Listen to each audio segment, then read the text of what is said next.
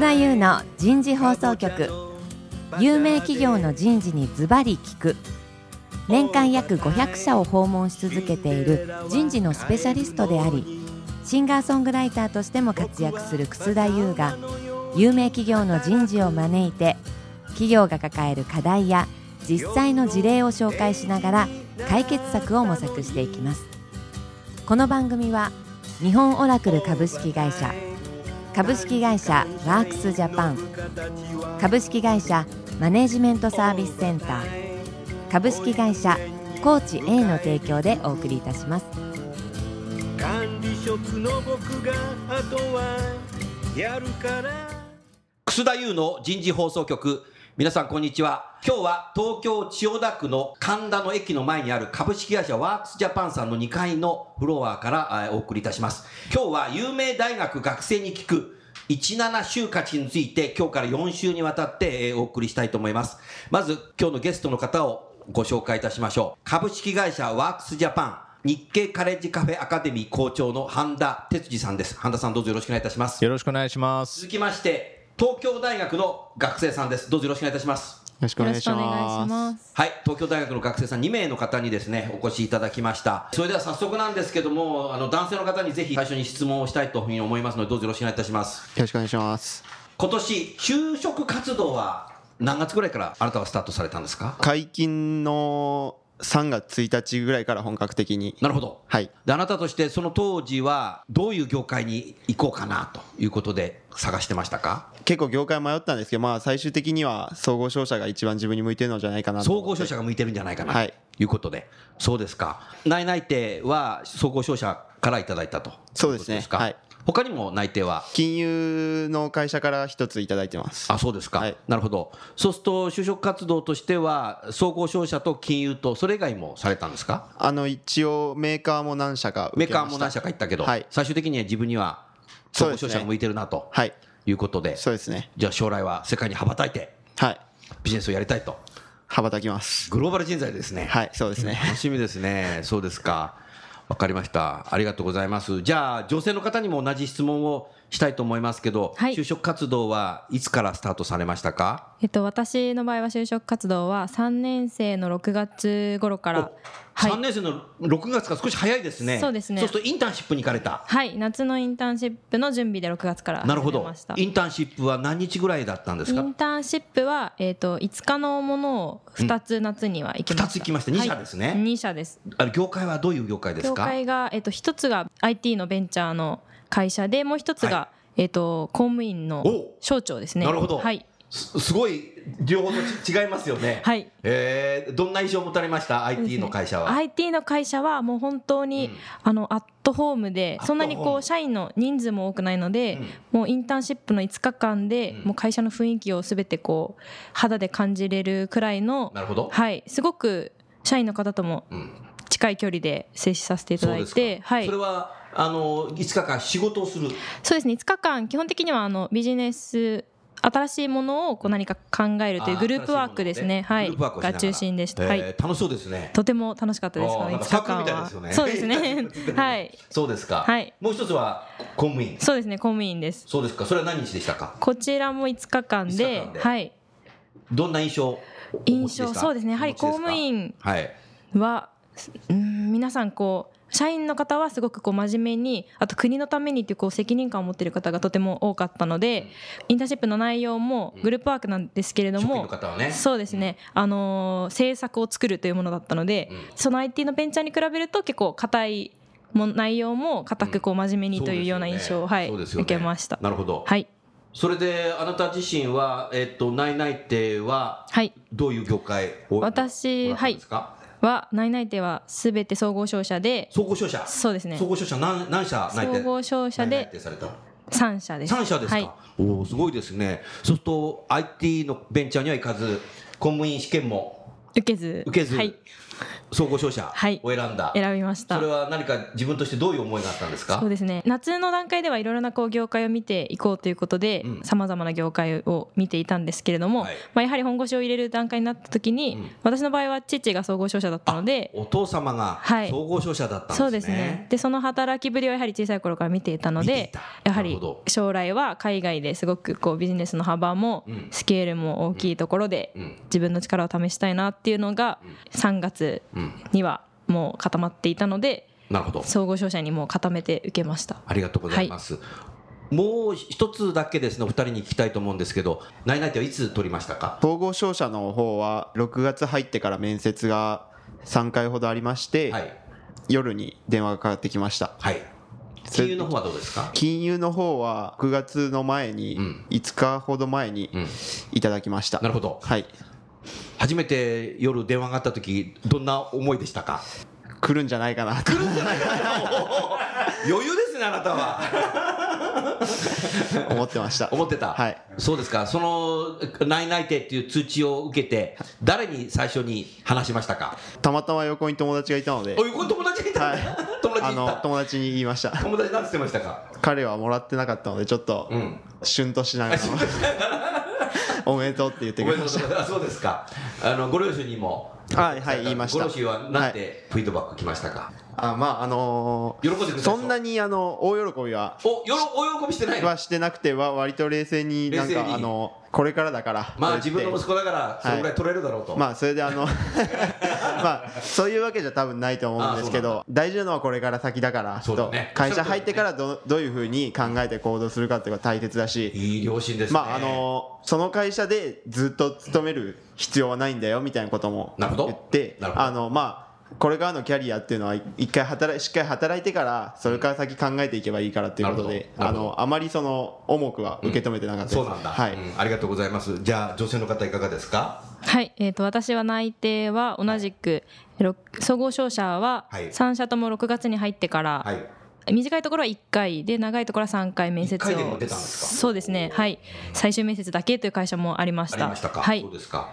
それは最初ね内内定もらったなんか連絡が来た時にどんな気持ちでしたかあなたは？私はこうすごく嬉しかったですね。嬉しかったはい、私はうん。5月中に内定がなかったので、あなかったのね。はい、6月に入って初めてうん。内内定というものをいただいて、はい。すごく安心しました。安心した。はい、それをじゃあまず最初誰に伝えましたか？まず最初私も同じく周りにたまたま友達が い。たので 友達に報告して、はい。あとすぐ親に電話しました。友達はその時なんて言ってましたか？友達も同じ場で大体こうその時間帯に結構みんな来る人が多かったので夜の時間帯で友達も同じく電話かかってきた友達もいておー。すごいみんなでこう喜びを共有。共有した日だったんですね。はいそうですね。それなんか一生思い思い出思い出深い。かもしれないですね、はい。えーでご両親にも報はい告して、両親は喜んでましたね。喜んでた。はい。おめでとうって言って。おめでとうって。まあでも、うん。最終的にどこに行くかはまあちゃんとこれ自分で考えて決めなさいっていうふうには言ったんですけど。素晴らしいね。それぞれご両親がねそうやってお子さんに対してねきちっとされてますね。ありがとうございます。そうすると今年はえーっと皆さん内内定もらって10月1日内定式に行かれてでその間は何かインターンシップはされたんですか？今年になってから。特にそれはしてない。一応就活が終わってからうん。先輩の紹介でターンというかまあアルバイトなんですけどとある広告会社でうん。アルバイトさせてもらってます。おおそうですか、なるほど。楽しいですか？あんまり楽しくないです。やっぱりちょっとあのまあバイトっていうこともあってあの雑用的な部分もあーそれはあるかもしれない。は多分会社入ったら初めはこういうものなのかなってうん。まあ思ってこれ耐え忍ぶのも大事だなと思って頑張ってます。うん。なるほどね。いやおっしゃる通りでねもう20歳20代30代40代50代60代働いていくわけなので20代はねまあ僕が言うとおかしいかもしれないけど主張りの主だよ。おっしゃる通りだよね。だからまあ言われたことをやるっていうことなんだろうね。そうですね。ん。はい。あなたは何かインターンシップはされたんですか？私は特に何も特せずにしてない。はい。なるほど。旅行をしております。はい、ありがとうございます。それじゃあ、次の質問をさせてください。企業のリクルーターの方との接点っていうのは何かありましたか？おそらく日産車リクルーターかなとはい。思われる人たちとは接触したかなと思います。業界はどんな業界でしたか？とメーカーメーカーですか？ですね、うん。あとあの内定をいただいた金融の会社も、はい。リクルーターのような形の面接はありました、ああなるほど、うん、ありがとうございます。女性の方いかがですか？はい、えー、と私もリクルーターと思われる方は56社ほどですかね。56社？はい接点を持っておりまして、ん。特に業界はメーカーとあとは金融がリクルーターは多かったかなと思います。なるほど、はい、うん、そうですか。でも最終的なあなたたちがね決めた総合商社の方はリクルーター特になかったと、なかったです。はい、うん。そうするとお二人に聞きたい。のが、あのー総合商社に決めようっていうふうに思ったきっかけっていうのは何だったんですか、一番のきっかけは私の場合は総合商社のインターンシップにとこれは夏ではなく冬に参加をし昨ましてそうですね。なるほど、えっと2月の頃にうん、1社インターンシップに参加をしまし何て日ぐらいですか？それも5日間です。5日間ですはい5なるほど。日間のインターンシップおでー。そこでがっつりとこう総合商社でビジネスをする仕事をするっていうのはどういうことかっていうのをもう体感させていただいてなるほど。やはりもともとの憧れもあったんですけれども、まあ、そこで自分がまあ思い描いていたことができそうだなっていう確信にそこで変わったので、はい、そうですね。最終的にはやっぱりここかなっていうふうに思いました。なるほど、はい。ありがとうございます。男性の方いかがですか？僕はその就活を本格的に始めるちょっと前ぐらいまでは、はい。総合商社には別に全然行きたくないなと思ってまして。なんだ。はい。まあちょっとあの聞くところによると、みんなやんちゃそうだと。みんなやんちゃそうなんか飲み会とかも多そうでなんかもしかしてしんどいのかなと思っていたんですけど僕はまあ夢として経営者になりたいっていうお夢は経営者になりたい、はい。うん。まあ、あの母親が会社を経営していて、まあ、そういう環境で育ったこともあってうんうん。経営者っていうものは身近にあって僕はなそういうふうになりたいなって思っていたところで、ん。僕の高校の OB の方とはい。話す機会があってその方はあのとある投資ファンドであの働いている方なんですけはい。どその方にあのちょっと就活の相談をさせていただいた時にはい。とりあえず総合商社にうん。行ったらどうだって言われて。とりあえず行ったらどうだ。はい。うん。やっぱり総合商社っていうのはすごく人を育成するところに重点を置いてるしおっしゃる通りだね。今はすごいいろんな会社にお金も人材も投資して経営人材を育てるっていうところに力を入れているからあのまずはそこで一回修行したらどうだって言われおってしゃる通りだね。いいアドバイスいただきましたね、い、わゆるだから商社マンとしてね従来の商社マンとしても働き方があるけどもでも今半分のぐらいの海外に駐在する方は事業投資会社になってるので総合商社自体も。ファウンドで投資した先の会社に、まああなまあね、今後の、ね、あなたたちのような総合商社の社員の方たちがナンバー2としてそこの会社にね行くケースっていうのは非常に今多くなってあそうですか。ですよ、はい。ですからそういうことを考えたときにもうナンバー2ってのは経営者なので、はいそうですね。うん、だからあの中にいても経営はできるし、はい。でもあのう商社マンとして働くのも面白いしね、そうですね。うん。はい。それはまた会社の中ではい。いろんな、まあ僕まだ社会人じゃないのでうん。あのそれは一回一回あのまあある程度の期間しっかりしっかり。あのもうその会社の一員としてしっかり働いてからそこで何か自分で思うところがあればそこから行動していけばいいかなと思ってます。うん。そうするとかなり、あのー期待感があるね。あなたが選んだ総合商社そうですね。僕はすごいいろいろ楽しみにしていきます、うん。いいですね。頑張ってください。さあそれじゃあ、あのーひ一つ聞きたいのがまあ、他にもメーカーを受けたりもされてるようでしたけどもメーカーの例えば志望度が下がった瞬間ってのは何かあったんですか？僕はメーカーの志望度が下がったっていうことはなくて。あないんですね。はい、うん。あのーまあ、僕もともとその総合商社を志望する前はメーカーに行きたいなと思っていてそれで実際そのアドバイスをくださった方も、うん。あのメーカーで修行するっていうのも、うん。あの非常にいいことだっておっしゃっていたのであのメーカーも志望度下げずに受けたんですけど、うん。とある会社の,、うん。そのリクルーターの方が僕におっしゃったのは、うん。多分君は商社の方が合ってるんじゃないかって 言われまして。あそうなんだ。まあなん結構僕は面接の時いつもはつらつとしてるので、うん発達してるね。今日もそうだよ、すごいなんか元気に喋ってたら、ん。なんかエネルギッシュだねって言われて、あー。商社の方が合ってるんじゃパッションがあるよ。あそうですか。ありがとうございます。まあそれでこうさっきも言ったようなことと同じようなことうん。を僕はその面接でもいつでも言ってたんですけど、うん。それなら君は商社の方が向いてるんじゃないかなって。なるほどいうふうにおっしゃってまあそれでこううまくいかなかったのはまあ、はい。自分の向き不向きの部分だったのかなって思って、それは仕方ないことかなと思ってました、うん。はい。ありがとうございます。同じ質問。他の業界は何か少し志望度が下がった瞬間であったんですか？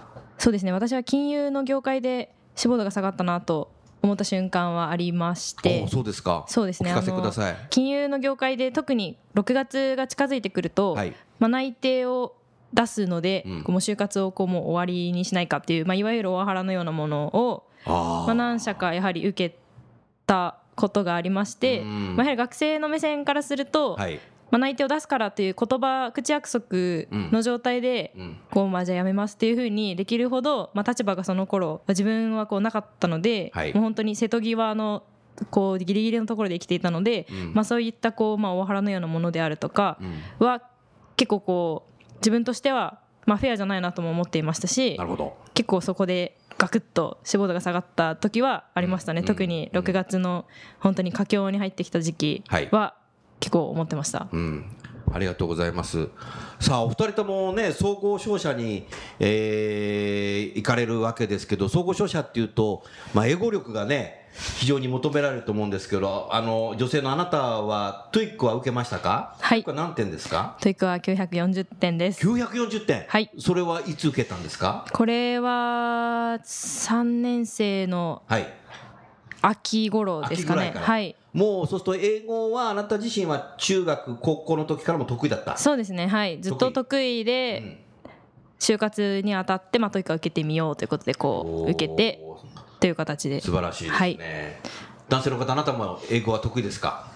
いや得意ではありません。得意ではない、はい。じゃあこれから頑張ってはい。点数上げると。はい点数上げます。いうことですね。でもはい。 TOEICは受けてですね。一応3回ぐらい受けましたなるほどね、はい。でも仕事しながらね TOEICはスピーキングないし、ね。事しながらはい。喋っていけば上がるし、はい。あの TOEICの点数が高いからはい。仕事ができるとっていうのはまたそそういう関係っていうのはないかもしれないので、はい。そうまあ信じて。自分で期待していけば大丈夫ですよ。そうですね。あなたのパッションが そういうふうに思うな僕はあわかりました。うん、ありがとうございます。そうすると、お次の質問ですけども、10月1日の内定式に行ってみて、どんな何か思いが今、蘇ってきますか？何かその瞬間、面白い話ありますか？これはこれから同期として仲良くなっていくうん。人たちに対してもしかしたらはい。申し訳ないようなことなのかもしれないんですけどはい、どうぞ。あのーまあなんとなくその総合商社っていうのはもともとその大会系の人が多くて、うんそのまあ元気な人が多いっていううん。イメージがあったんですけど、まあ、実際その通りで、うん。でこうなんとなく喋っていても、うん。すごい元気に喋ってるんだけどあまり中身のない人もうん。多くて、なるほどもちろん頭のいい人も大勢いるんですけど、そうじゃない人もうん一定数いらっしゃって、うん。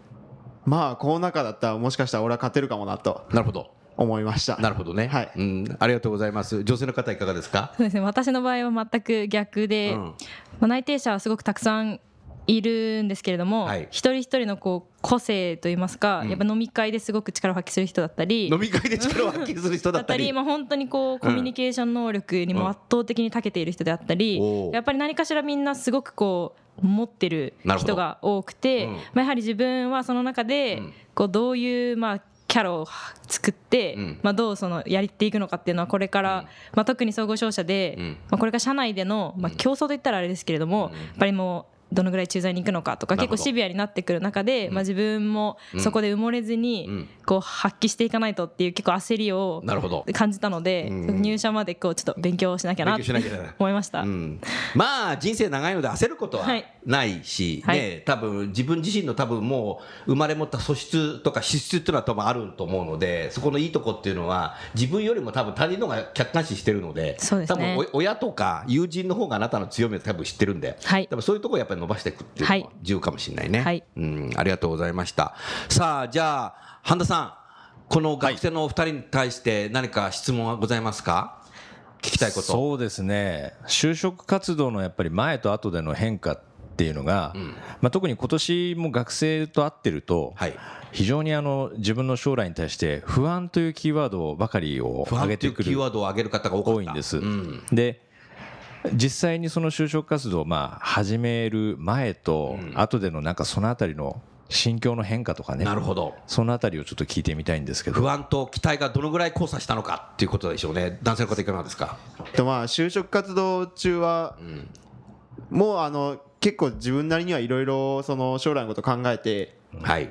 あの活動してるつもりだったし、まあ、僕根がポジティブなのであんまりその不安っていうのはなかったんですけどうん。すごい今就活を終えて感じるのはあのもう少し考える時間が欲しかったなと思っていて。もう少し考える時間が欲しかった、はい。まあ、あのやっぱり就活が始まっちゃうと、その考えてるつもりでもリミットがあるので、そうだね。ある程度考えをもうある程度のところにまとめないと、うん。多分いけなかったと思うんですけど、はい。あの無意識的に、ただ今そのそういうのが解放されてリミットがない中であのいろいろ考えていて僕は部活が11月に終わって、はい。そこから就活をやりだして就活まであまり時間がなかったのでニュースもそれまで見てなかったですし、うんうん。あんまりその情報世の中の情報というものを集めてなかったんですけど、うん。まあ就活が終わってこうゆっくりとそういうことをする時間がある中で、うん。もうちょっとこう世の中を知って、うん。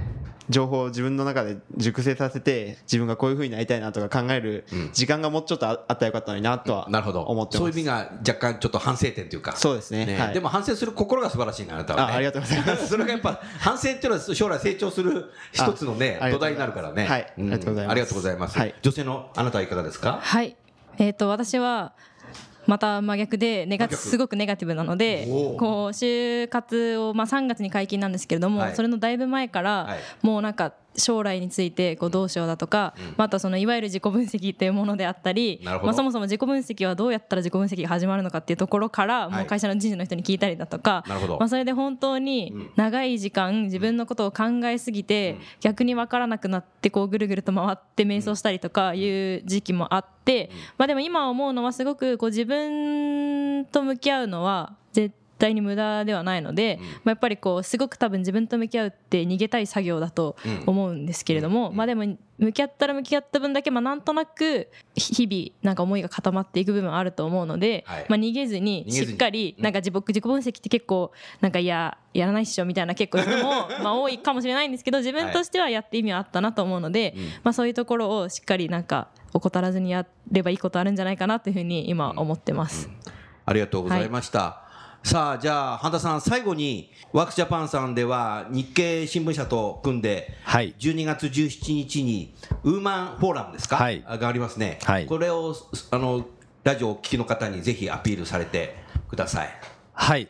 去年から始まった日経カレッジカフェのですね、はい。新しい企画新企画ということで今年12月の17日にやります。これはあの女性向けのまあ、キャリア支援イベントということで、当日は学生約500名、はい。で企業は約20社ですね、はい。ご参加いただいて、え1日がかりで行うプログラムなんですけど、はい。もう受付は企業はもう締め切ったんだね。そうなんです、おかげさまでもう、はい、あの企業さんの方は、えー満員御礼という状態で、い。いはいですね。なるほど。ぜひじゃあ、こういうのもまた来年も続けていくということでしょうから。そうですね、はい、ね、出展されたい企業様があれば、はいワークジャパンのさんの方に連絡いただければはいいいということですね。お待ちしております。はい、ありがとうございました。それでは、えっ、と、番組の方はそろそろ終わりたいと思います。えー今日は有名大学学生に聞く17就活ということで、商社内定者に聞く活動内容について、えー東京大学の男性の学生さんと東京大学の女性の学生さんにお聞きしました。じゃあどうも3人の方どうもありがとうございました。ありがとうございあましたりがとうございました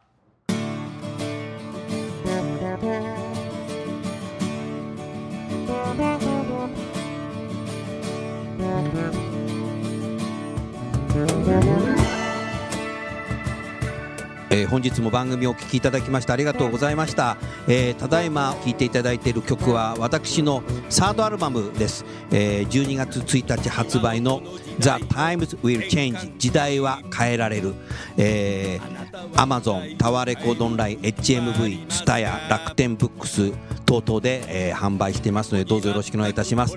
曲名だけをご紹介しましょう。若者の時代。あなた育児なし感情労働輝け飛び出せグローバル人材目標管理の歌承認 Way Way Way そして最後に The Times Will Change です、えーどうぞお求めいただいて聴いていただきたいと思います。よろしくお願いいたします。過去に全くとらわれることなくあなたたちと共に働き方を変えたい。